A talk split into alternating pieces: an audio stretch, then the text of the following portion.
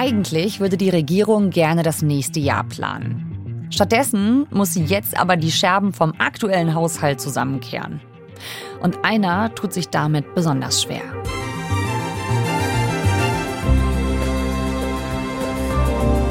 Die Schuldenbremse ist nochmal ausgesetzt. Und das, obwohl Finanzminister Christian Lindner und seine Partei, die FDP, eigentlich große Fans der Schuldenbremse sind. Warum das so ist und warum Lindner jetzt trotzdem nicht anders konnte, das klären wir heute mit Hans-Joachim Viehweger aus dem ARD Hauptstadtstudio. Ihr hört 11KM, der Tagesschau-Podcast. Ein Thema in aller Tiefe. Mein Name ist Viktoria Kogmann. Heute ist Mittwoch, der 29. November. Hallo, Hans-Joachim. Hallo. Dieses Urteil schafft eine neue Realität für die Bundesregierung und für alle gegenwärtigen und die zukünftigen Regierungen im Bund und in den Ländern. Eine Realität, die es allerdings schwieriger macht, wichtige und weithin geteilte Ziele für unser Land zu erreichen. Und nochmal zur Erinnerung, die CDU-CSU-Fraktion, die hatte ja in Karlsruhe geklagt gegen diese Umwidmung von Corona-Schulden für den Klimaschutz. Und das Bundesverfassungsgericht hat dann eben festgestellt, das war, so wie es gemacht wurde, letztlich so eine Art Buchungstrick, um die Schuldenbremse zu umgehen. Das muss korrigiert werden. Das Bundesverfassungsgericht hat den Finanzplänen der Regierung einen massiven Dämpfer versetzt.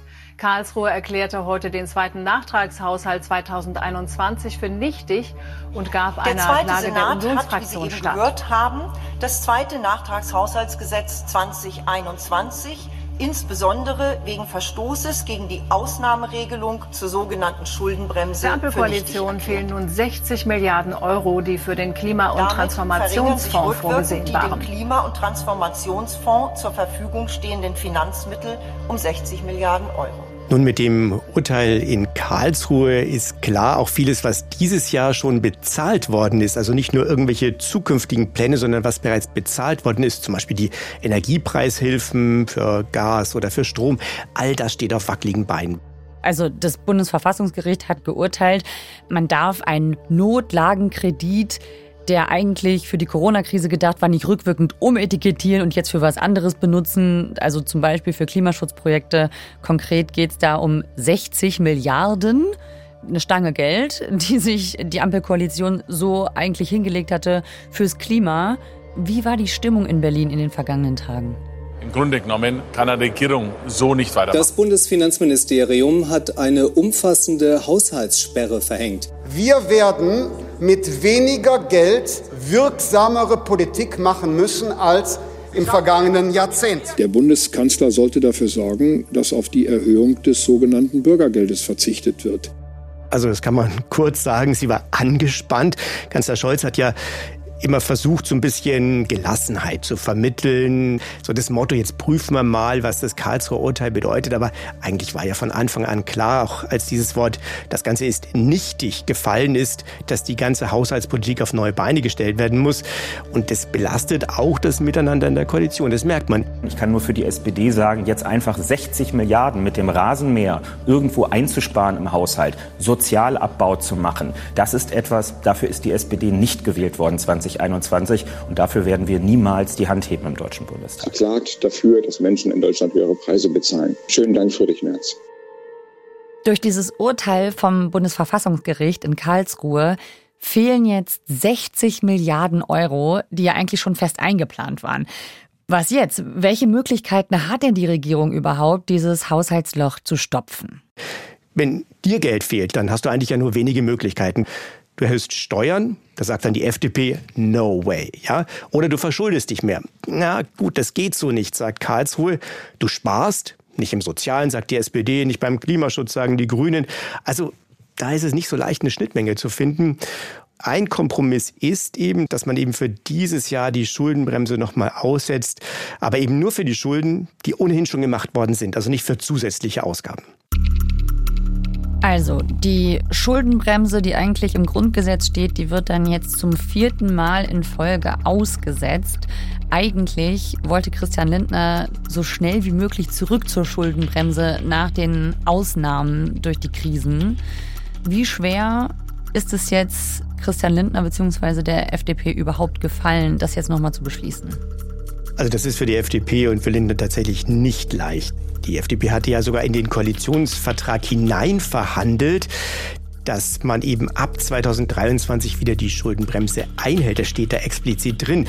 Jetzt muss Lindner irgendwie mit dieser Situation umgehen und da gibt es eigentlich fast keine Alternative für ihn.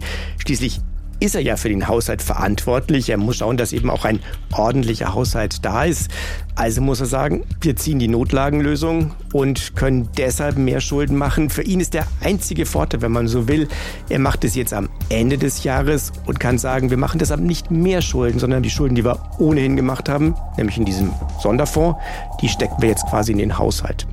Ich betrachte es als meine Aufgabe, jetzt reinen Tisch zu machen. Wir können erst dann wieder über das Jahr 2024 und die nächsten Jahre sprechen, wenn wir einen rechtssicheren, einen verfassungsrechtlich gesicherten Zustand haben. Also das heißt, es gibt jetzt nach diesem Urteil vom Bundesverfassungsgericht keine andere Möglichkeit, aber Lindner macht es wahrscheinlich ziemlich zähneknirschend und vielleicht auch augenrollend. Nun, es gäbe natürlich eine drastische Möglichkeit. Er könnte sagen, wir haben jetzt da mehr als 30 Milliarden Euro ausgegeben.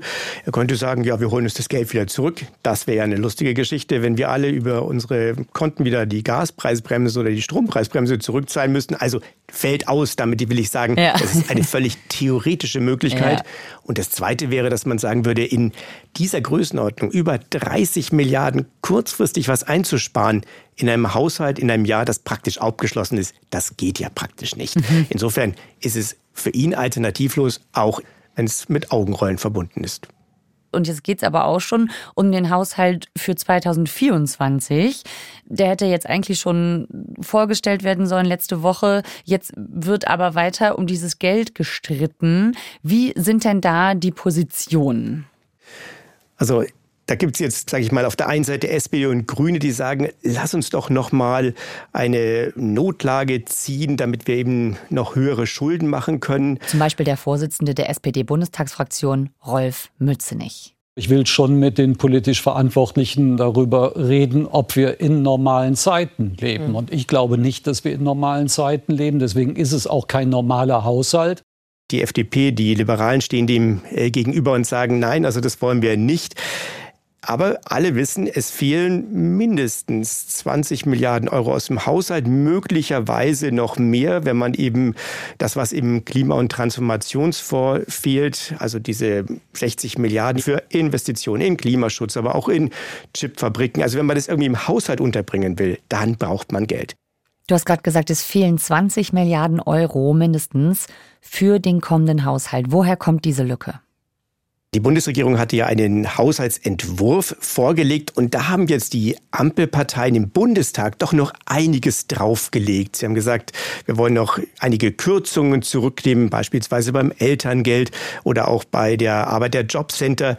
Dann gab es Projekte, die in den letzten Wochen dazugekommen sind. Zum Beispiel wird mehr Geld fürs Bürgergeld gebraucht. Also man hat gesehen, wir brauchen mehr Geld.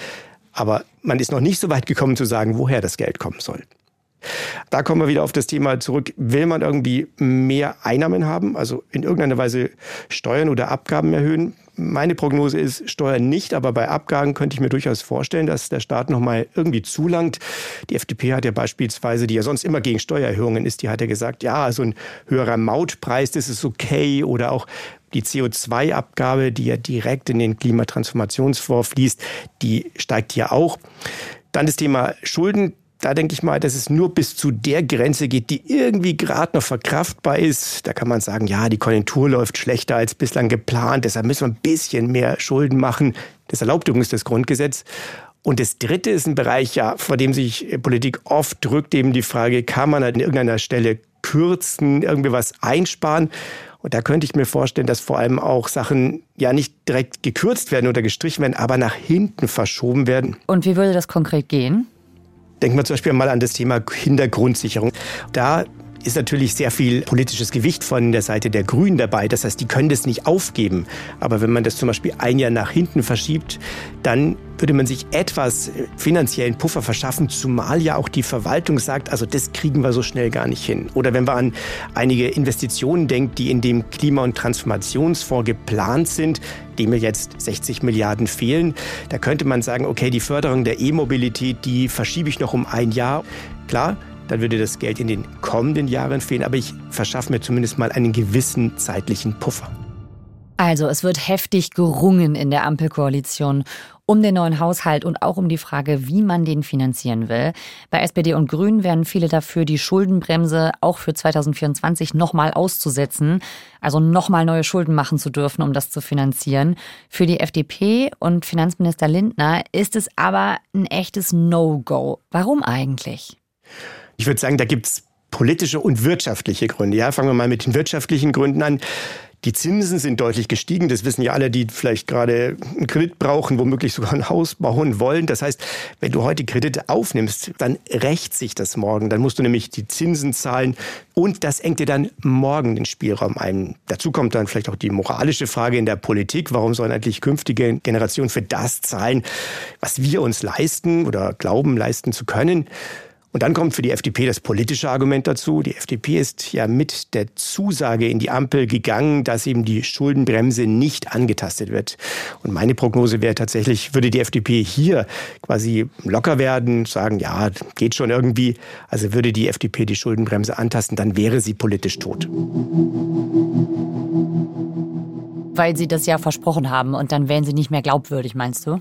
Absolut. Also ich glaube, es gibt ein paar Dinge, wo man immer aufpassen muss, dass man als Politiker nicht total unglaubwürdig wird. Und in diesem Fall bei der FDP wären das die Themen Steuererhöhungen, zumindest wenn es explizite Steuererhöhungen sind und eben das Antasten der Schuldenbremse. Aus diesem Grund, liebe Freundinnen und Freunde, ist das Festhalten an der Schuldenbremse nicht irgendein Fetisch.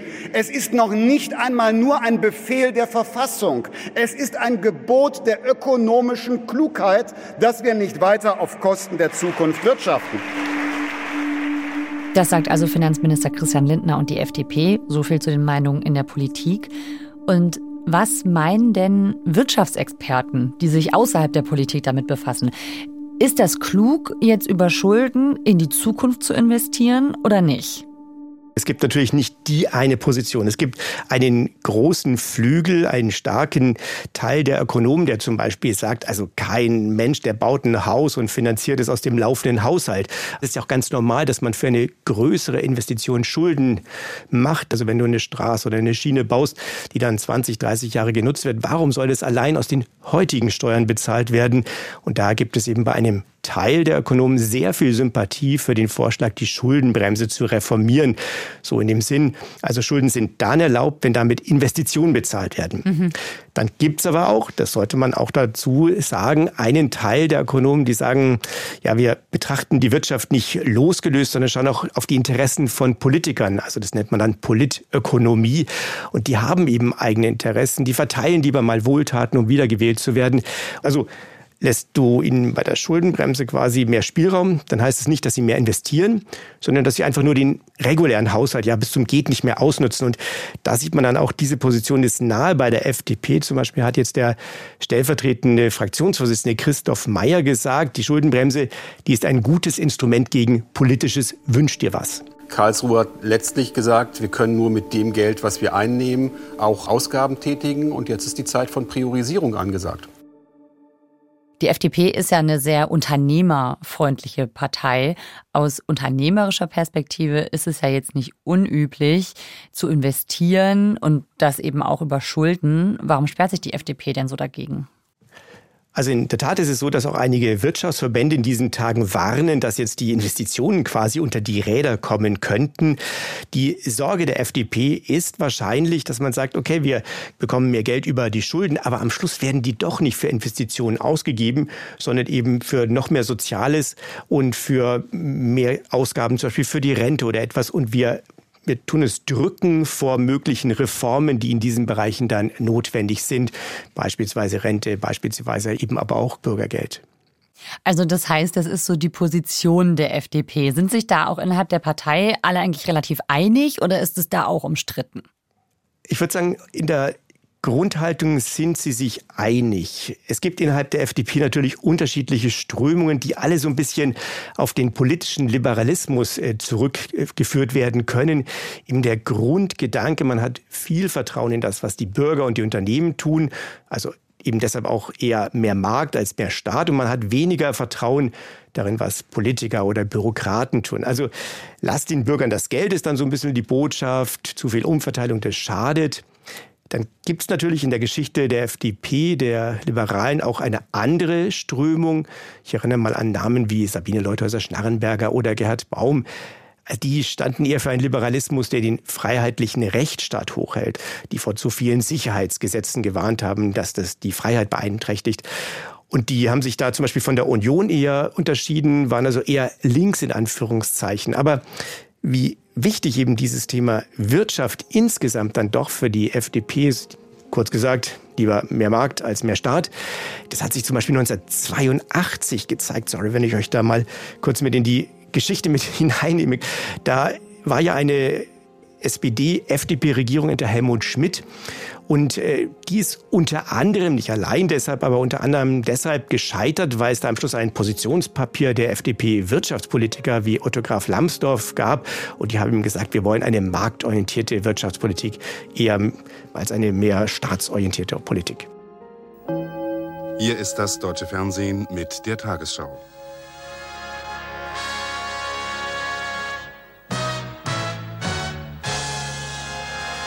Hohe schlägt in Bonn das Lambsdorff-Papier zur Wirtschafts- und Sozialpolitik. Die Sozialdemokraten lehnen das Konzept des Ministers ab. Sein Konzept sieht vor, dass im Sozialbereich beträchtlich gekürzt wird, Subventionen wegfallen und die Wirtschaft Steuererleichterungen bekommt. Das war ganz klar, dass dieses Papier darauf abzielte, die Koalition zu beenden. Und heute, also wenn es nur nach der FDP ginge, wie sehe denn dann ein Haushalt nach deren Wunschvorstellung aus? Also, wenn ich das ungeschminkt sage, ich glaube, da würden sicherlich einige Sozialausgaben gekürzt werden. Parteichef Lindner, der ja auch unser Finanzminister ist, der sagt es dann vielleicht ein bisschen vorsichtiger. Der sagt, die Menschen können gar nicht so viel Geld erwirtschaften, wie ein Teil der Politik das Geld auch gerne wieder rausgeben will. Und das ist an eine Grenze gekommen. Es funktioniert nicht mehr. Wir würden uns versündigen an der Zukunft unserer Kinder, wenn wir äh, dieser Generation nur Schulden hinterlassen würden. Oder auch, dass er sagt, wir werden auch über Verbesserungen im Sozialstaat nachdenken müssen. Aber Unterm Strich heißt es, das Bürgergeld in der jetzigen Form müsste angetastet werden oder auch die Frage, kann man die Kindergrundsicherung so machen, wie das ja stärker von den Grünen und auch der SPD gefordert worden ist? Oder müsste man da Einschnitte machen? Ich denke mal, wenn es nach der FDP ginge, dann würden Ausgaben gekürzt. Ist es so ein Crash in einem wirklich ganz grundlegenden Verständnis von der Rolle vom Staat zwischen den Ampelpartnern? Ja, würde ich tatsächlich sagen, denn das merkt man auch oft bei Debatten im Bundestag. Ja, wir haben jetzt vor zwei Jahren den Beginn dieser Ampel gehabt. Ja, das wird ja alles so wahnsinnig harmonisch. Wir erinnern uns ans berühmte Selfie mhm. ja, von den äh, zwei Grünen und den zwei FDP-Politikern.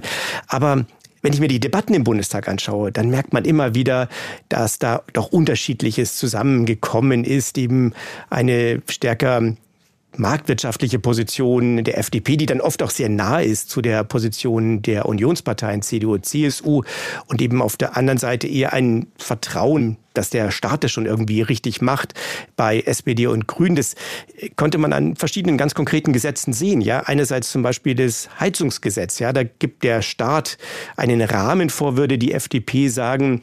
Und dann sollen die Menschen selbst schauen, wie sie am besten heizen oder damit zurechtkommen.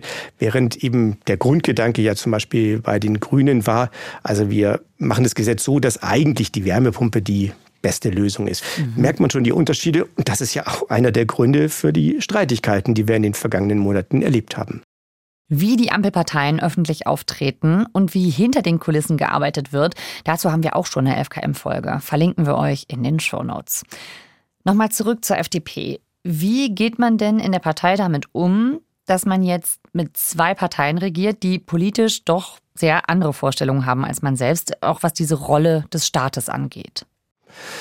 Ja, es gab schon von Anfang an immer wieder Zweifel und die sind natürlich mit jedem Wahlergebnis größer geworden, denn dürfen wir nicht vergessen, die FDP hat praktisch alle Landtagswahlen seit dem Eintritt in die Ampelkoalition verloren. Sie ist zum Beispiel aus den Landtagen in Niedersachsen und Bayern rausgeflogen. Sie ist auch rausgeflogen aus zwei Regierungen, in denen sie vorher war, eben in Nordrhein-Westfalen und in Schleswig-Holstein einige wie zum Beispiel Wolfgang Kubicki, die haben das immer gesagt, wir, wir fremdeln mit der Ampel. Derzeit gibt es ja sogar eine Unterschriftenkampagne unter dem Motto Ampel beenden. Da werden Mitglieder der FDP gefragt, ob sie sich eben dafür einsetzen, dass die FDP aus der Ampel ausscheidet.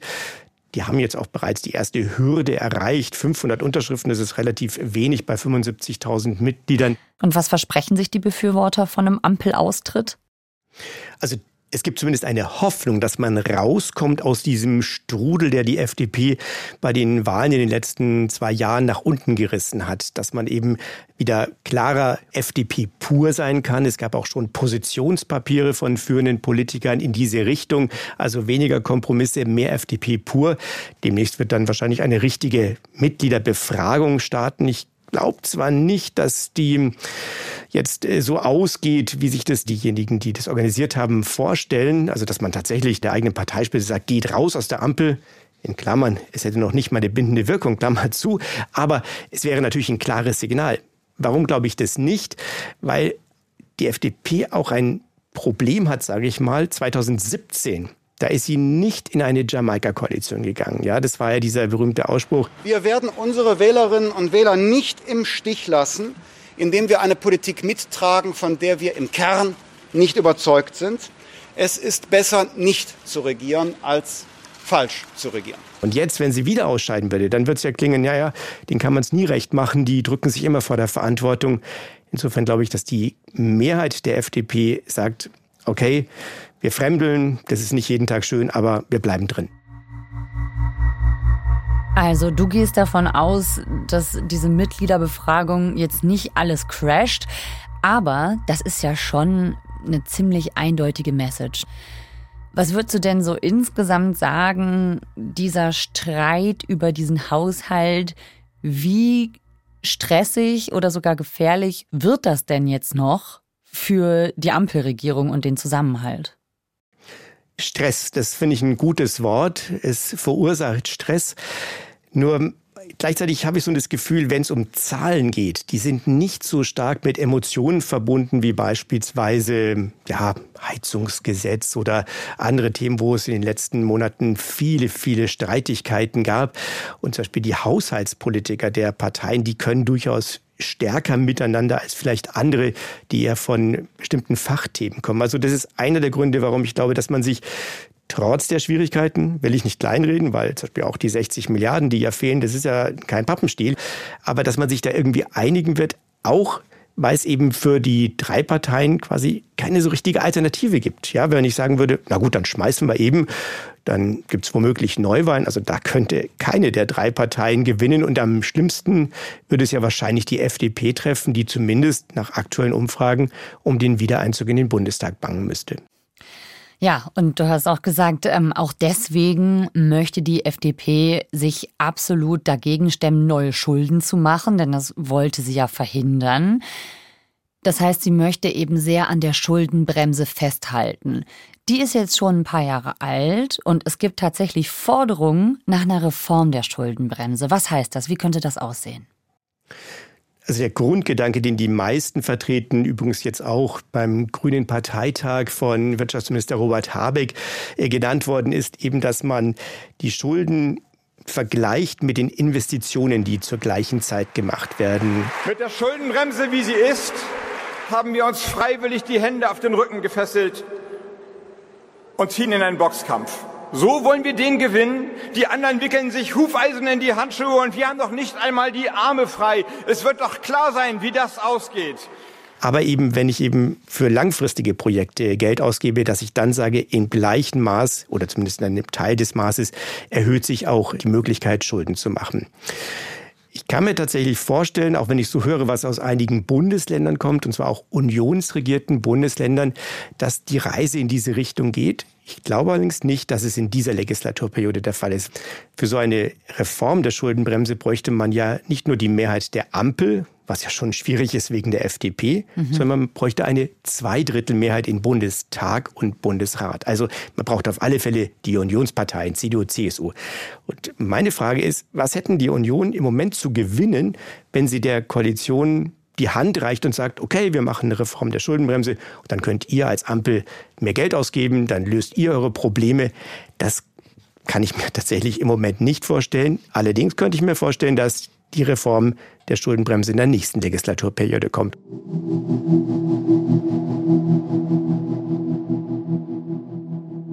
Wir spüren ja schon, dass einige Länder sagen, für die ist die Schuldenbremse sogar noch ein bisschen strikter als für den Bund.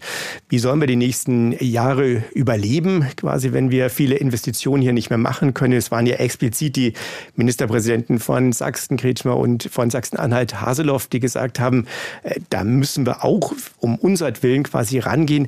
Also es gibt ja die großen Chipfabriken in Magdeburg, die ist geplant von Intel oder eben zwei Chipfabriken in Dresden. Mhm. Und das soll ja eigentlich mit Mitteln aus dem Klimatransformationsfonds gefördert werden. Was mhm. ist, wenn das Geld fehlt? Ja, deshalb verstehe ich natürlich, dass die da jetzt Alarm schlagen, aber nach meiner politischen Einschätzung sind sie da innerhalb der Union die Minderheit. Wenn wir jetzt nochmal auf den Haushalt und auf die Ampel schauen, wie geht das jetzt weiter, planungstechnisch für die Regierung? Es kann jetzt tatsächlich für die Ampelkoalition nur darum gehen, Schritt für Schritt zu machen. Erster Schritt eben Nachtragshaushalt. Wir bringen quasi das Jahr 2023 auf verfassungsrechtlich saubere Beine. Ja, mhm. Zweiter Schritt dann, ich muss den Haushalt für 2024 aufstellen. Das will die Regierung so schnell wie möglich machen. Ich könnte mir vorstellen, dass der Beschluss doch erst im neuen Jahr fällt, was jetzt nicht so dramatisch ist, muss man auch mal sagen. Es gibt so die Möglichkeit der vorläufigen Haushaltsführung. Das bedeutet, dass zwar noch keine neuen Gesetze wirksam werden, aber eben alles, was bereits beschlossen worden ist, das kann weiterlaufen. Also wir haben keinen Shutdown, um es mal zu sagen, wie es in den USA oft die Sorge ist. Und das Dritte wird dann sein, dass man diesen Wirtschaftsplan für den Klima- und Transformationsfonds, dem eben viele Projekte für Batteriezellfertigung oder eben auch die Förderung von der E-Mobilität oder eben das Wasserstoffnetz, was man ja sagt, das brauchen wir unbedingt, um den Wandel hin zu einer klimaneutralen Wirtschaft zu bekommen. Ich könnte mir vorstellen, dass auch da die Einnahmen erhöht werden, indem man sagt, wir erhöhen die CO2-Abgabe. Die Mittel fließen ja direkt da rein. Aber dann muss sich die Politik wahrscheinlich auch ehrlich machen und sagen, was nicht so schnell geht. Ich nenne mal das Thema Klimageld. Ein Gedanke war ja, die Leute zahlen zwar beim Tanken und beim Wohnen mehr über die CO2-Abgabe, aber das wird in gewisser Weise zurückgegeben und zwar sozial gestaffelt über ein Klimageld. Aber wenn das Geld nicht vorhanden ist, dann wird es auch so schnell kein Klimageld geben. Drei Schritte. Erstens Nachtragshaushalt dieses Jahr, das zweite ist dann eben der Haushalt für das kommende Jahr und das dritte der Wirtschaftsplan für diesen Klima- und Transformationsfonds. Vielen lieben Dank, Hans-Joachim, für deine Expertise und deine Einschätzung. Gerne. Bis dahin. Tschüss. Das Ringen der Ampelkoalition um gleich zwei Haushalte und die Rolle der FDP in dieser Auseinandersetzung. Darüber haben wir mit Hans-Joachim Viehweger aus dem ARD Hauptstadtstudio gesprochen. Seine und viele andere Beiträge über die laufenden Haushaltsdiskussionen findet ihr auch auf tagesschau.de. Bei uns, bei FKM, geht es morgen um das Milliardengeschäft mit dem Kinderwunsch. Wenn ihr das nicht verpassen wollt, abonniert uns doch gern. Autor dieser Folge ist Moritz Ferle. Mitgearbeitet hat Hannes Kunz. Produktion Adele Messmer, Christiane Gerhäuser-Kamp und Jürgen Kopp. Redaktionsleitung Lena Gürtler und Fumiko Lipp. 11KM ist eine Produktion von BR24 und NDR Info. Mein Name ist Viktoria Kobmann. Wir hören uns morgen wieder. Tschüss!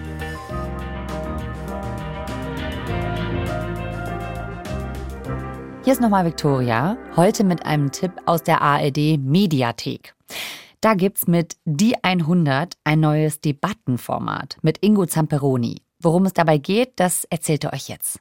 Hallo, hier ist Ingo Zamperoni von den ARD Tagesthemen und mit meiner Doku über meine italienische Familie war ich auch schon bei 11KM zu Gast. Jetzt gibt es eine neue Fernsehsendung mit mir, Die 100, was Deutschland bewegt. 100 Menschen, die in den Diskurs gehen, beispielsweise beim Thema Migration oder Klimawandel. Ein spannendes politisches Debattenexperiment, wenn man so will, gepaart mit den Elementen einer Spielshow. Also, es geht darum, einander zuzuhören, die Position des jeweils anderen kennenzulernen und zu verstehen.